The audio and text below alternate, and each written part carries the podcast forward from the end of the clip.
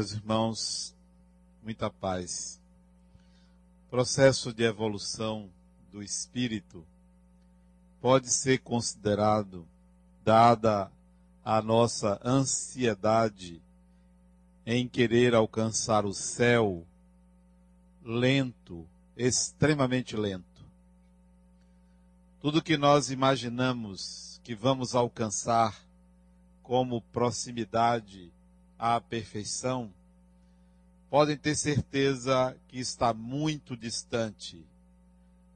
Exatamente porque se trata de uma tendência arquetípica e não de uma realidade materializável. Nós estamos muito longe de alcançar aquilo que nos ensinaram como sendo a perfeição do espírito ou obter as virtudes que nós acreditamos que deveríamos ter no prazo de uma encarnação, de uma vida.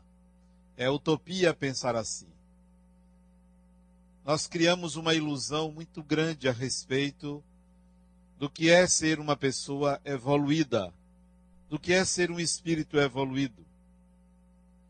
Os exemplos que nos ofereceram de evolução são exemplos extraídos da conduta religiosa.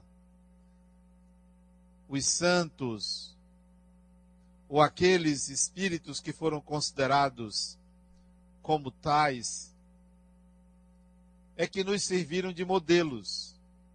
Mas isso não significa que ser uma pessoa evoluída deve ter as características que esses modelos que foram oferecidos a nós tiveram.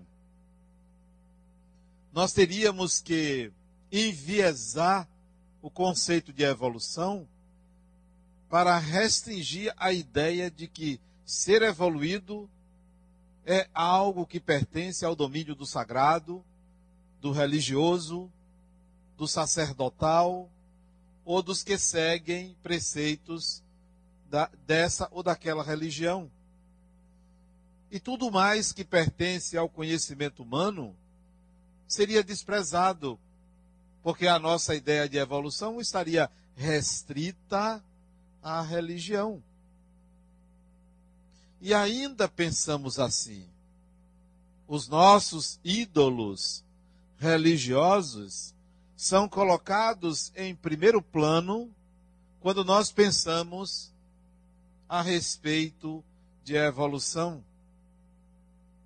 Quando nós pensamos a respeito de profissão, nós vamos colocar experts nas nossas áreas de atuação em primeiro plano. Quando nós pensamos em ciência, nós vamos colocar os cientistas que conhecemos em primeiro plano. Qual desses qual desses segmentos deve ser os daqueles espíritos realmente ou totalmente evoluídos? Nenhum deles. Porque nós estamos segmentando, nós estamos com um olhar restrito e limitado. O que caracteriza ou caracterizaria então uma pessoa evoluída entre nós? Entre nós? Será aquele líder religioso? Será aquele pai de família exemplar? Será aquele professor de uma ou outra disciplina? Será o dirigente espírita? Será o palestrante? Será o passista? Será o político não corrupto? O que caracteriza então uma pessoa evoluída em nosso meio? Certamente não será uma pessoa que se segregou à convivência coletiva. Certamente não será. Certamente não estará nos mosteiros, nem vivendo à distância da vida comum. Não será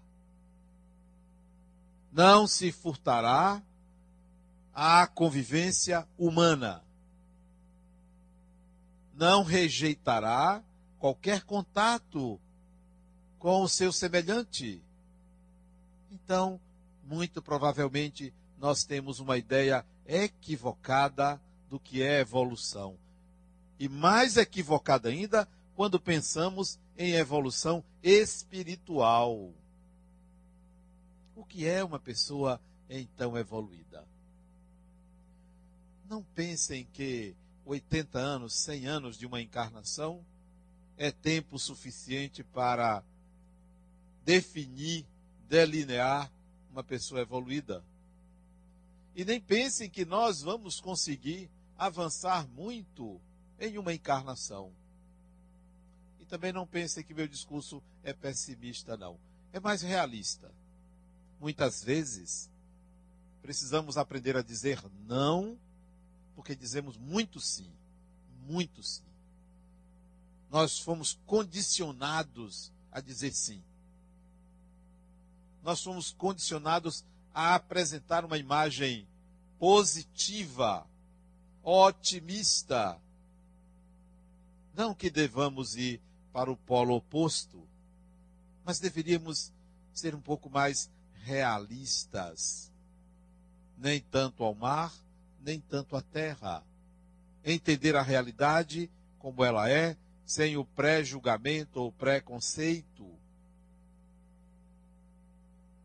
Quais seriam, então, as características?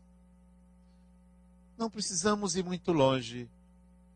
O que é que você faz nesta encarnação? Quantas horas por dia você se dedica à sua evolução, considerando que uma pessoa evoluída é uma pessoa que tem inúmeras habilidades para fazer face aos desafios do mundo.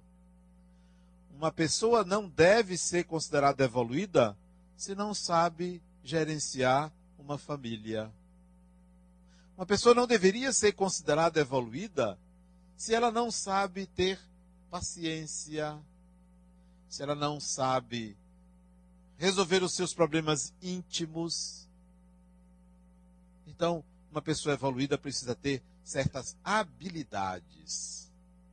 E para desenvolver habilidades, você precisa viver experiências. As experiências da atual encarnação que você tem estão voltadas prioritariamente ou principalmente para que dimensão da sua vida? Para a dimensão profissional? Então, profissionalmente você deve ser uma pessoa evoluída, porque se você dedica muito tempo à sua profissão, você deveria ser uma bom profissional. Para a família, então, você será um bom gestor de família. Para a vida amorosa, então você deve ser uma pessoa que deve se dar muito bem na sua vida amorosa, porque se você dedica muito tempo a isto, quanto tempo você tá, está dedicando nessa encarnação ao desenvolvimento de habilidades? Em que campo essas habilidades? No campo familiar, no campo profissional, no campo espiritual, no campo social, no campo afetivo, amoroso. E por aí, sucessivamente, em vários campos da sua vida. Quanto mais você se dedicar a uma determinada dimensão da sua vida, mais você será expert naquilo. Isso não significa que na totalidade você é uma pessoa evoluída. A ascensão espiritual requer um investimento maior em outros campos.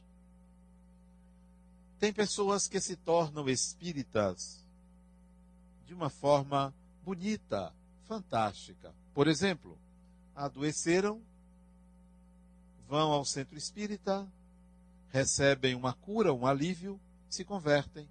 Então, isso é uma forma de adentrar o espiritismo ou então está com problemas supostamente espirituais, alguém leva ao centro espírita, essa pessoa ali se sente bem, faz um tratamento, se converte ao espiritismo, é outra forma. Ou alguém, por curiosidade, quer saber o que é, entra e gosta e ali fica assistindo palestras. Isso significa que a pessoa adentrou a um conhecimento espiritual. Mas que investimento faz no aprimoramento dessa busca? Ou simplesmente se contenta em ler meia dúzia de romances e assistir 50 palestras no ano e achar que está fazendo a sua ascensão espiritual? Basta isso? Ou então, isso vale também para outras religiões. Ou então, aqui, resolve ser passista. E aí fica sendo passista a encarnação inteira, dando paz. Ótimo. Ou incorporando espíritos. E acha que isto é suficiente para a sua ascensão espiritual. Quantas encarnações investindo nisto? Quantas? Para vocês terem uma ideia, disse que Chico Xavier, expoente do Espiritismo no mundo, médium de múltiplas faculdades, trouxe uma nova visão do mundo espiritual pela psicografia, disse que ele vem se dedicando ao espiritual há pelo menos dez encarnações vinha investindo. Não é uma, a busca espiritual, não é uma idazinha ou uma conversão religiosa, não. É um investimento do espírito. Se você passar, de, por exemplo, dez encarnações, uma encarnação, médico. Na seguinte, médico. Na seguinte, médico. Dez. Na décima encarnação, ou antes disso, ou um pouco depois, você será um excelente médico. E só isto não significa que você já evoluiu, porque você simplesmente se dedicou a uma atividade. No exercício dessa atividade, você pode desenvolver outras habilidades além de ser médico. E assim qualquer profissão que investimentos você está fazendo nesta encarnação, para você não pensar que quando desencarnar, olha, eu fiz caridade, ajudei as pessoas, então eu tenho direito a isso ou aquilo. Não, sabe por quê? Porque todos os espíritos têm direito à misericórdia divina, quer tenham sido bons, quer tenham sido maus. Todos terão direito. Todos. O direito que você adquire, ele nasce das habilidades que você integra à sua personalidade. Não é porque você fez o bem que você tem direito a regalias. Essa é a ideia que nós aprendemos nos primórdios do cristianismo. Faça isso que Deus então reserva um lugar para você. É a forma de você pensar em evolução. Faça o bem aqui, que você vai para o céu. Faça o mal, que você vai para o inferno. Ainda temos essa ideia arcaica, antiga.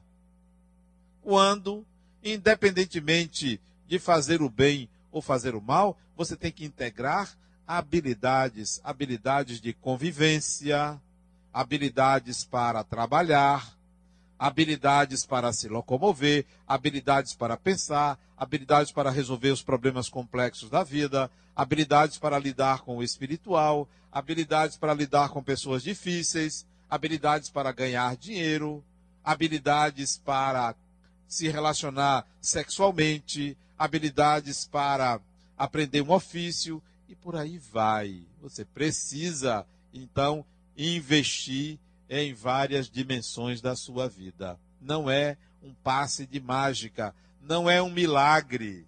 Ah, como eu gostaria de ver os espíritos. Quantas vezes você já investiu nisso? Ah, eu gostaria de ter é, a capacidade de um Chico Xavier. Quantas encarnações você se dedicou a isso? Começou quando? É porque você é, acha bonito e que isso vai acontecer com você? De forma alguma. Nós aprendemos por repetição. Nós aprendemos porque exercitamos várias vezes. E esse processo de repetição faz com que a gente integre a habilidade. Quer ascender espiritualmente? Então comece do começo. Eu me lembro que eu comecei no Espiritismo, bem cedo, bem jovem, mas comecei estudando. E, e eu via os risinhos de meus amigos porque eu estava me dedicando ao Espiritismo. Porque eu andava com o livro debaixo do braço. Porque eu ia para o jogo de futebol com o livro espírita. Porque eu ia para essa ou aquela festa com o livro espírita. Porque eu queria aprender. Eu não queria simplesmente ser um adepto. Eu queria ser um conhecedor. Alguém que quer conhecer. Em paralelo à vida social. Em paralelo à vida profissional. Em paralelo à vida familiar. Em paralelo a tudo que um cidadão comum deve viver. Quantas horas por dia você estuda? Por dia. Sobre o espiritual. Ah, mas eu tenho muita coisa a fazer. É uma questão de prioridade. É uma questão de disciplina. Eu estudava espiritismo. Desde jovem, era de duas a três horas por dia. E fazia faculdade. E vivia em família. Prioridade. Eu queria me dedicar ao conhecimento espiritual. Logo cedo, quando me formei em engenharia, vi que aquilo era muito fácil ser engenheiro. Aqueles cálculos, aqueles números, aquilo era muito fácil. Hoje é tão fácil, qualquer computadorzinho, qualquer celular faz os cálculos que se gastava semestres para se aprender na faculdade. Quanta coisa hoje você aprende até por osmose até por absorver, até por intuição. Mas o conhecimento espiritual é preciso que você estude e pratique e queira viver aquilo. Quando eu comecei a estudar mediunidade, eu digo: peraí, então eu sou médium, eu vou testar em mim. Se isso existe, então funciona comigo. Eu não quero simplesmente saber que há, por teoria, eu vou experimentar isso eu vou me colocar à disposição dos espíritos porque eu quero aprender. Eu quero saber por conhecer, por sentir. E não por teoria. Então, é investimento no espiritual. Que confesso a vocês, no meu caso, não começou nessa encarnação. Já vem há algumas encarnações estudando. Não tenho o conhecimento que gostaria de ter, nem tenho a sabedoria que muita gente imagina que eu tenho. Não tenho. Mas o investimento existe. A busca por conhecer, por entender, por vivenciar, existe. Ah, mas eu me lembro quando eu fazia experiências de desdobramentos, de sair do corpo. Ah, se desencarnar. E se não voltar? Não é por isso que eu vou temer. Não é por isso que eu vou parar. Porque medo da morte perdi há muito tempo. Considero até pueril as pessoas lúcidas, até espíritas, têm medo da morte. É paradoxal. Ah, não. Ou até mesmo ter medo de espíritos, espíritas. Não, transformou o espiritismo numa crença dominical, numa religião devocional. O espiritismo não é uma religião devocional, é uma religião que nos exige autotransformação autoconsciência da imortalidade. Sem isso, nós vamos continuar adorando espíritos, transformando aquilo que é sério, que é real, numa religiãozinha para aplacar a culpa das pessoas, para resolver problemas que, cuja responsabilidade é de cada um e não entregar a Deus ou aos espíritos. Não, o Espiritismo não é para isso. Nós estamos fazendo isso. Se estamos fazendo isso, estamos perdendo muito tempo. Muito tempo. Vamos ficar nessa roda das reencarnações, porque transformamos um conhecimento profundo num produto de fé, num produto de crença. Não, eu não creio na existência dos espíritos. Eu sou um espírito e você também é um espírito. Não é uma questão de acreditar. Há espíritos. Então, eu vou lidar com os espíritos como lido com as pessoas encarnadas. Não vou ficar endeusando.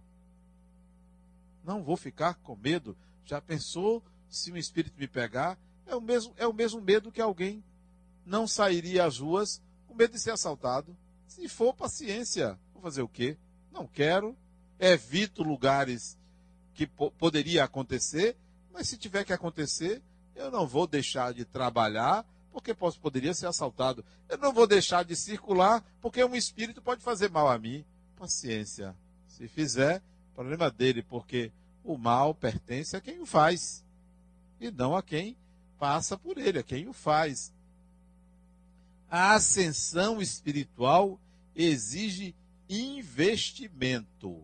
Se você quer se salvar, está no lugar errado. Se você quer salvar-se de algum problema depois da morte, salvar-se do umbral, salvar-se do inferno, o lugar não é aqui. É melhor ir para outro lugar que promete instantaneamente você ser salvo não é no Espiritismo. O Espiritismo nos leva à responsabilidade pela conquista, à responsabilidade pela ascensão. Você só vai ascender, ascender, evoluir, se de fato você investir num processo de ascensão. Porque não vai haver mágica. Não vai haver mágica. Ah, mas a pessoa. Eu me lembro de um, indivíduo, médium, ele era é, peão de obra, mas ele tinha uma mediunidade fantástica que ele, quando o espírito tomava a mente dele ou se aproximava dele, ele falava poesias belíssimas e recebia um espírito de nome Maria Dolores. Poesias belíssimas. E falava muito bem o português. Quando ele não estava em transe, falava errado, não tinha conhecimentos do português direito. E eu achava aquilo interessante.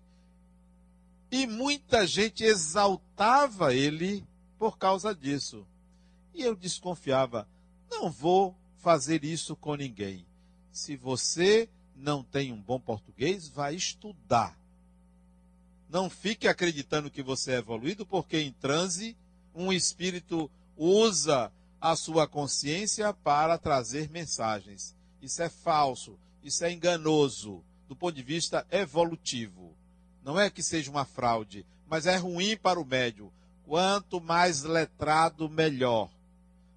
Quanto mais conhecimentos você tenha, melhor instrumento é para os espíritos.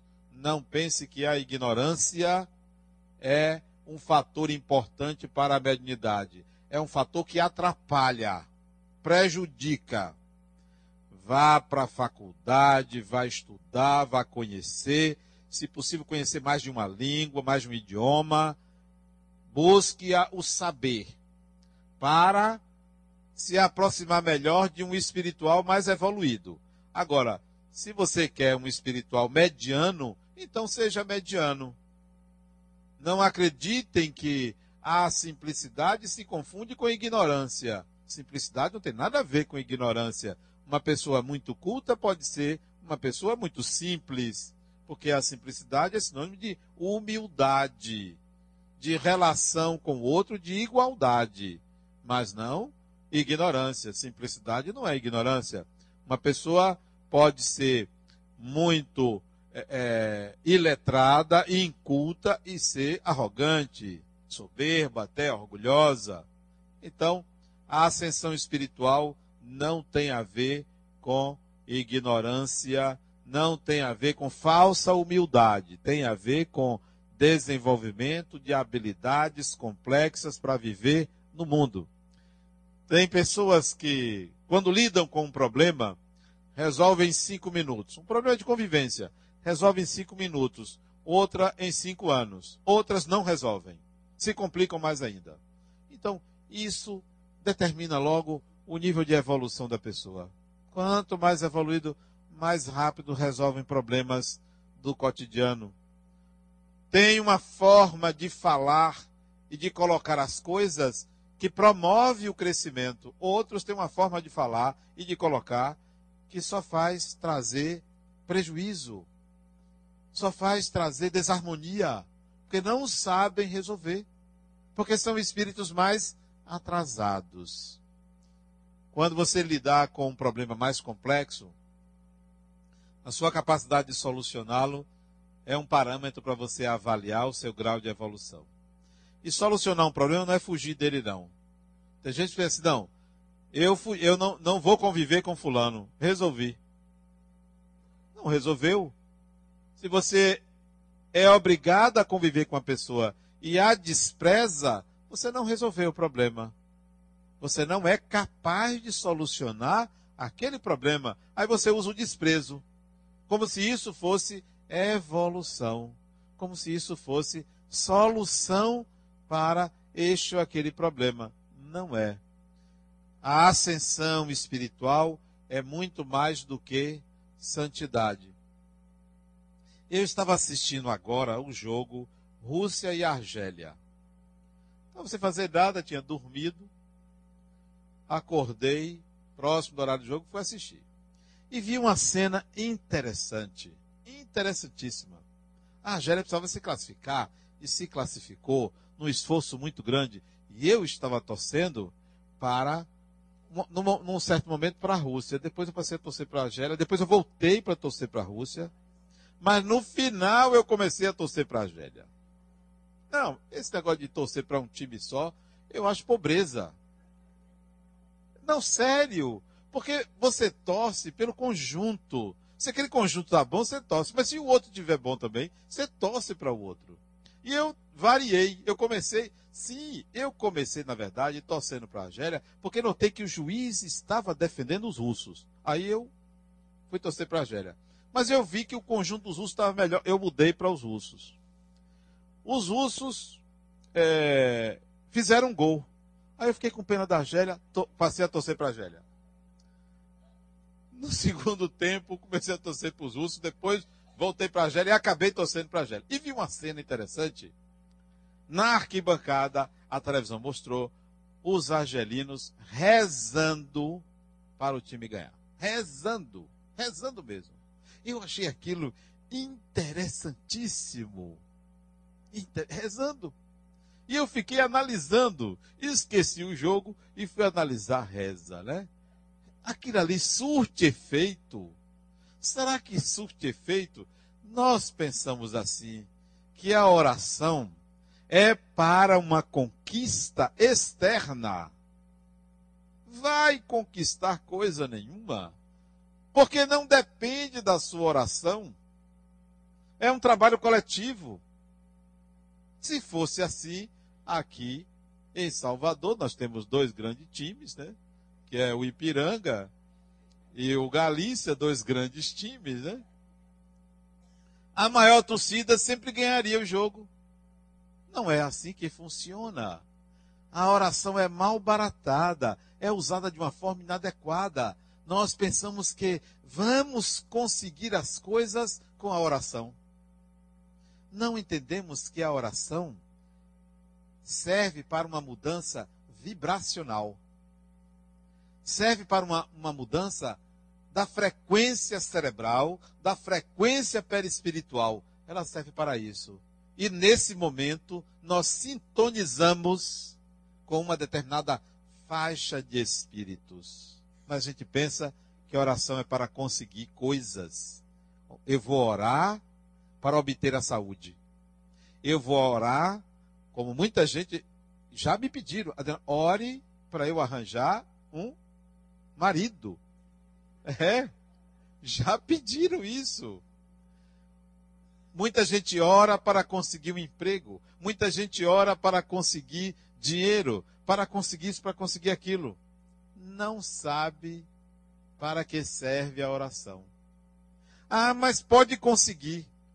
Epa, na realidade, é um meio indireto.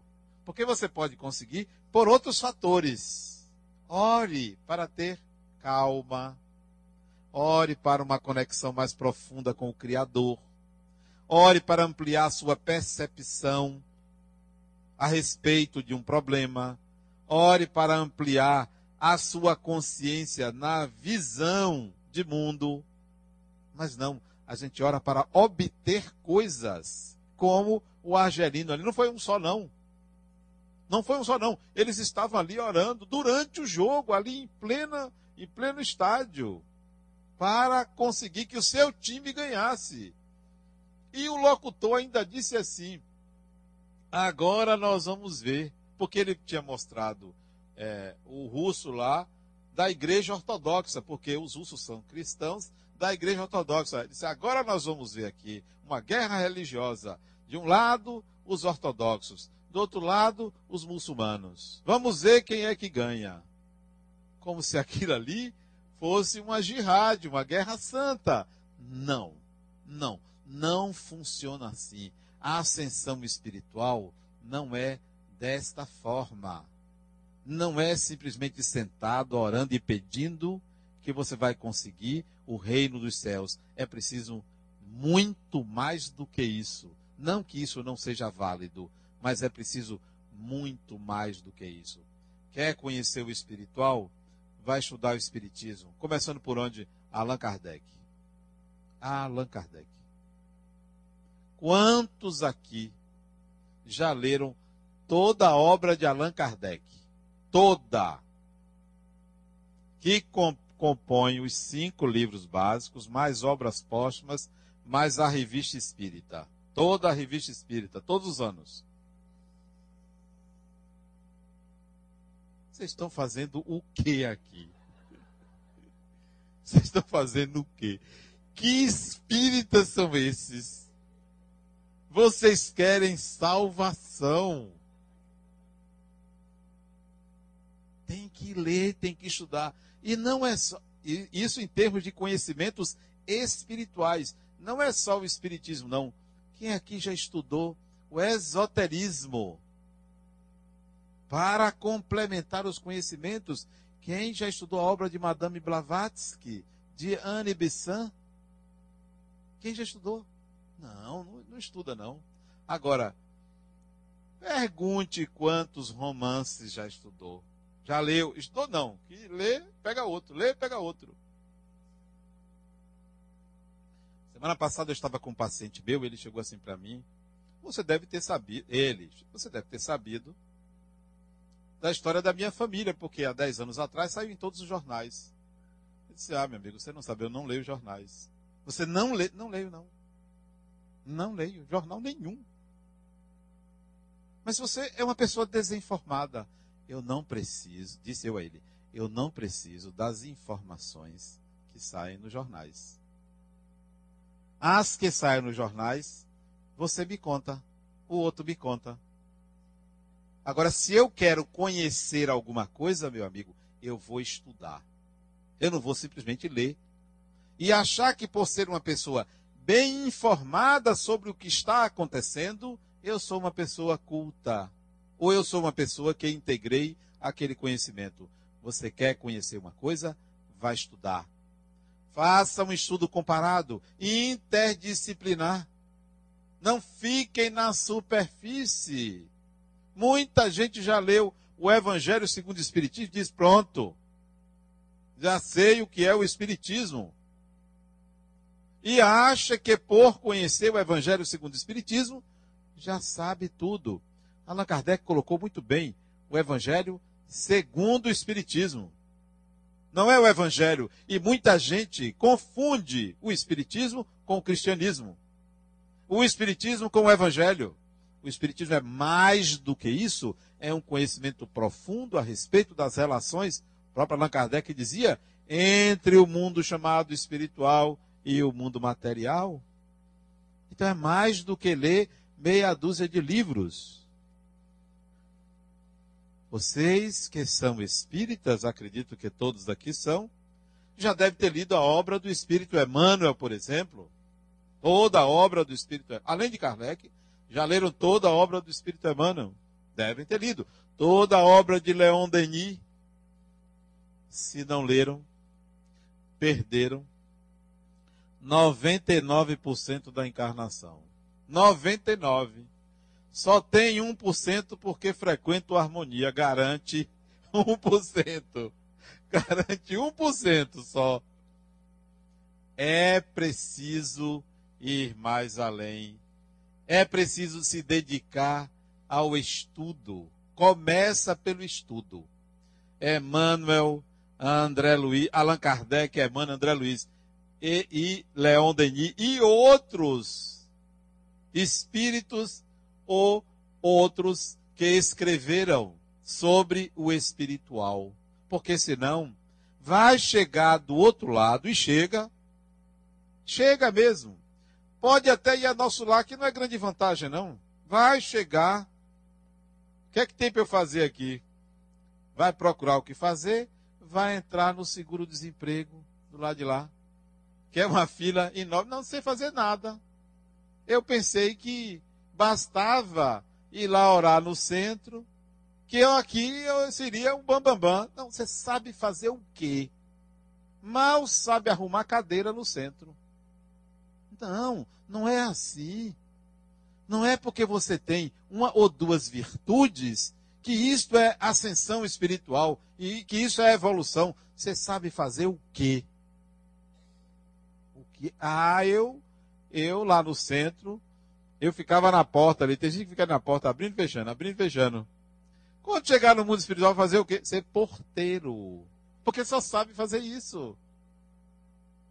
Ah, eu ficava lá na frente com o Adenal lendo. Sim, vai chegar lá. Vai chegar lá. Eu só sei fazer isso. Tá frito. Tá frito, não. Aqui é frita. Tá, não vai dar para nada na vida. Nada. Pensa que está garantindo alguma coisa do outro lado? Garante nada. E assim vai. A gente pensa que por fazer uma coisinha ali, nós já vamos chegar assim, tendo uma poltrona para descansar. Ó, eu não é assim que funciona. Ou você sabe, ou você não sabe. Então, o primeiro passo é o estudo. O segundo passo é o exercício. Porque não basta um intelecto prodigioso. Sim, mas você faz o quê? Você exercita o quê?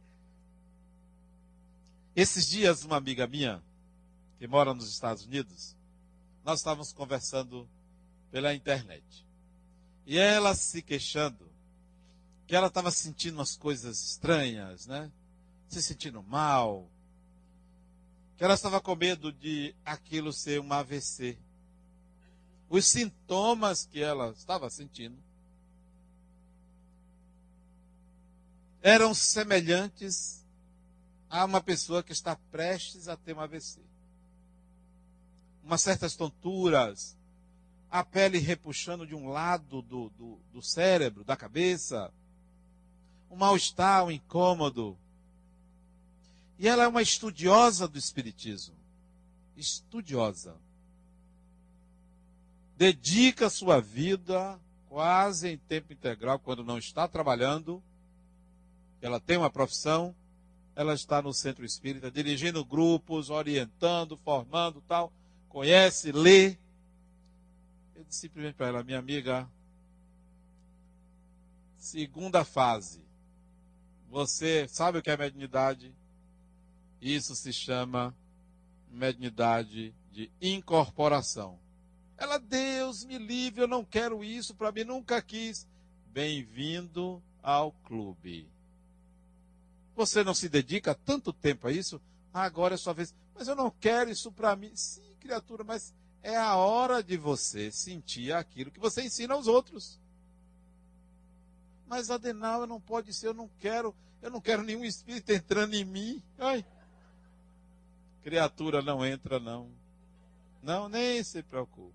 Eu não quero tal. Tá vendo? Você é uma excelente teórica. Converse com minha amiga Marisa, porque somos amigos. E o que eu vou dizer, ela vai dizer a mesma coisa. Agora não, mas amanhã. Isso foi dia. O dia na véspera do jogo do Brasil. Que dia foi o jogo do Brasil? Foi quinta, quarta, terça. Que dia é hoje? Hoje é quinta. Né? Foi segunda, domingo, sábado. Que dia foi? Foi segunda-feira. Isso foi domingo. Eu disse: amanhã você vai chamar três pessoas e vai experimentar a mediunidade. Eu disse, não, mas amanhã tem um jogo, eu não vou achar ninguém.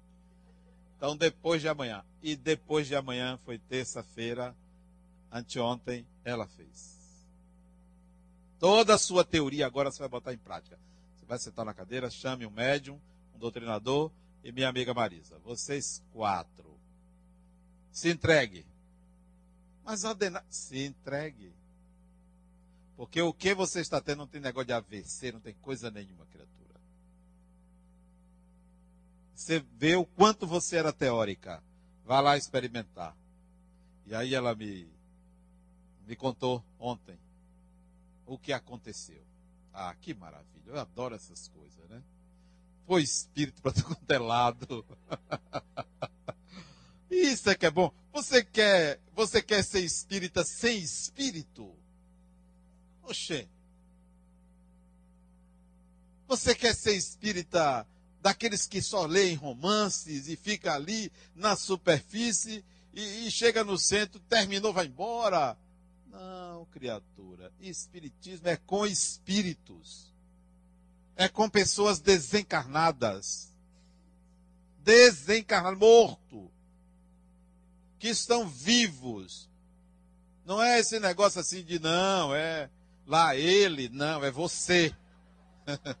é você. Você já pensou? Que... Quer dizer, um negócio meia boca, parece autoajuda. Não, espiritismo não é autoajuda, não.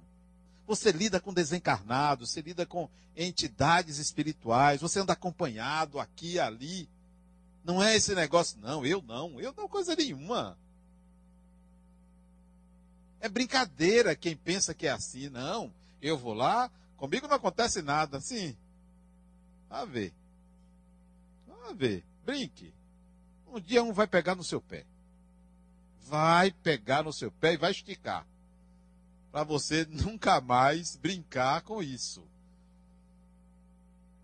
O outro vai, chega e diz, Adenauer, tem um jeito de eu resolver uns problemas sem eu pisar lá no centro? Oi? Mas por que você não pode ir no centro? Não, porque aquele negócio daqueles gritos tal, não é comigo, eu, eu não gosto dessas coisas. Isso, pois é, Flano. Ou você vai, ou eles vão atrás de você. Escolha. Ora, tá pensando que isso é brincadeira? Tá pensando que é brincadeira? Espiritismo é coisa séria. É coisa séria. Quer ascender espiritualmente, invista. Não deixe para depois. Não deixe para depois que desencarnar. Eu me lembro de meu pai. Meu pai me procurou antes de desencarnar. Disse: Meu filho, me ensine aí o que você aprendeu sobre Espiritismo pediu para, antes de desencarnar, seis meses antes, pediu. Meu pai, toma aqui, leia isso, leia isso, leia aquilo.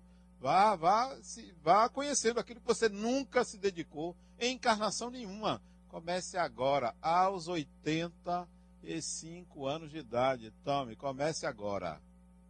Desencarnou seis meses depois e continuou no mundo espiritual. Me mandou um recado dizendo assim: meu filho, para espírita só tem um conselho: continue trabalhando, trabalhe.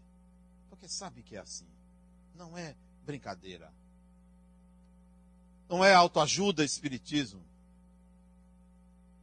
Quer ser espírita, se dedique, porque só quem vai ter vantagem é você. Agora, você quer se salvar? Tem propostas melhores do que o espiritismo. Aceitou, salvou, pronto. Aí. É. Aqui não, aqui você leva um bombardeio de doutrinação, é um sacrifício, tome ele estudar, mas se você quer se salvar, tem uma fórmula melhor, você pode ir, aí você consegue. Mas no Espiritismo não tem salvação. Ou você integra habilidades, ou você vai continuar no mundo espiritual, na fila de desemprego. Vai continuar no mundo espiritual sem fazer nada e vai descer para uma nova encarnação à toa, assim, quem me quer. Onde é que eu vou nascer? No escuro. No escuro. Quantos renascem no escuro?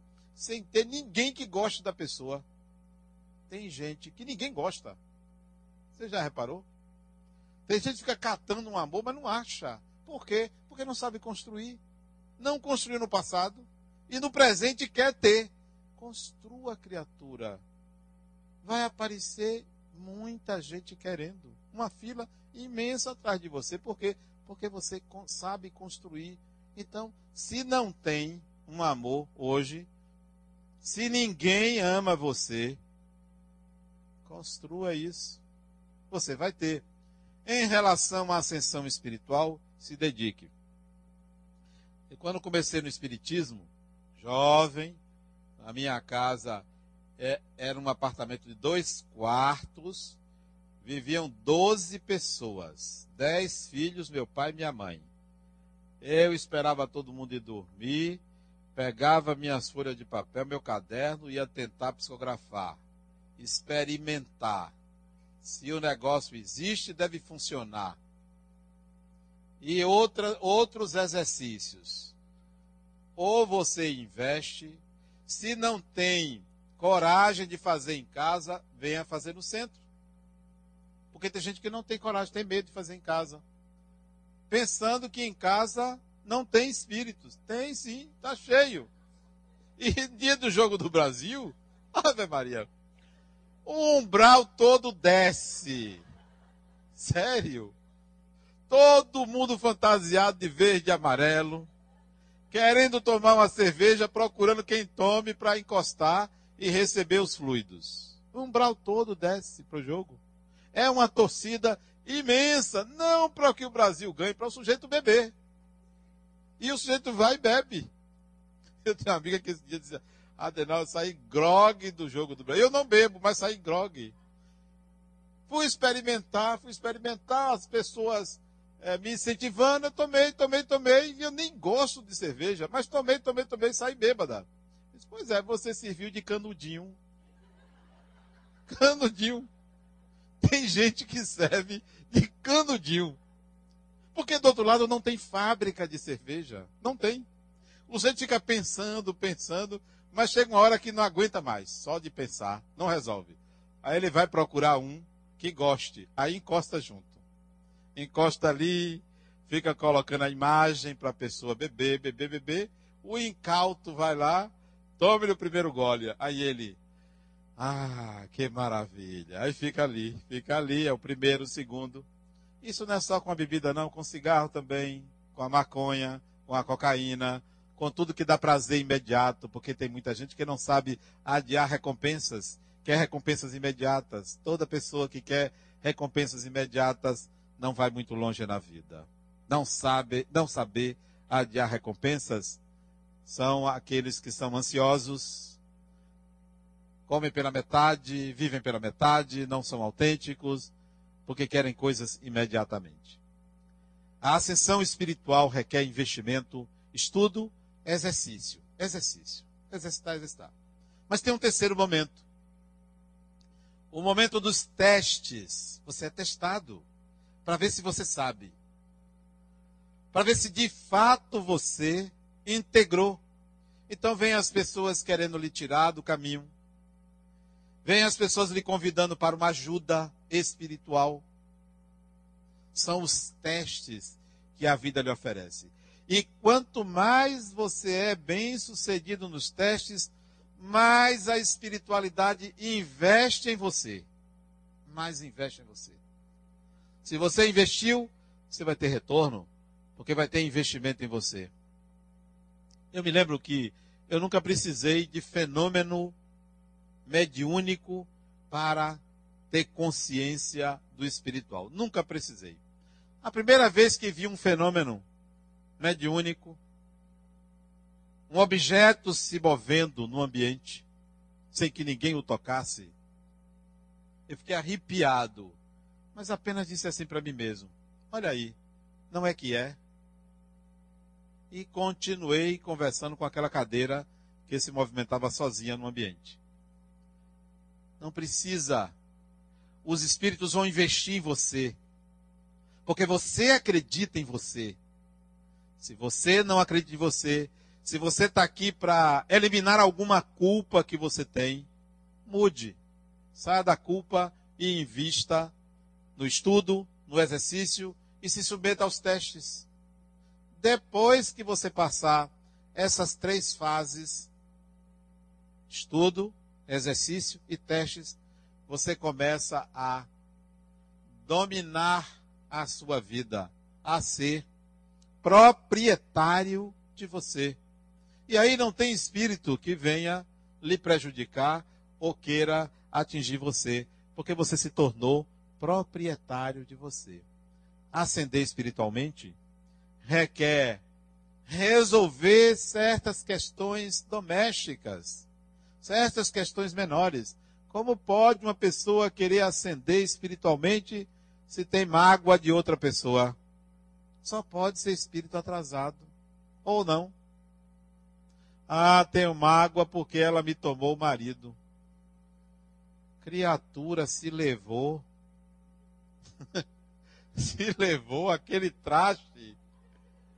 Se dê por satisfeita. É? Não, ninguém toma ninguém de ninguém. Né?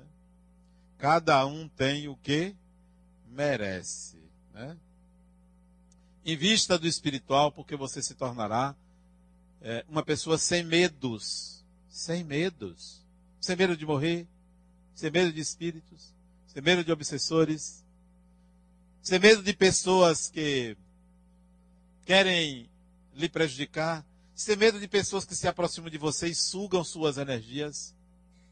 Sem medo, porque você se torna doador da vida e receptor da própria vida. E isso faz bem a gente. Comece por Allan Kardec. Esse é o grande começo. Muita paz.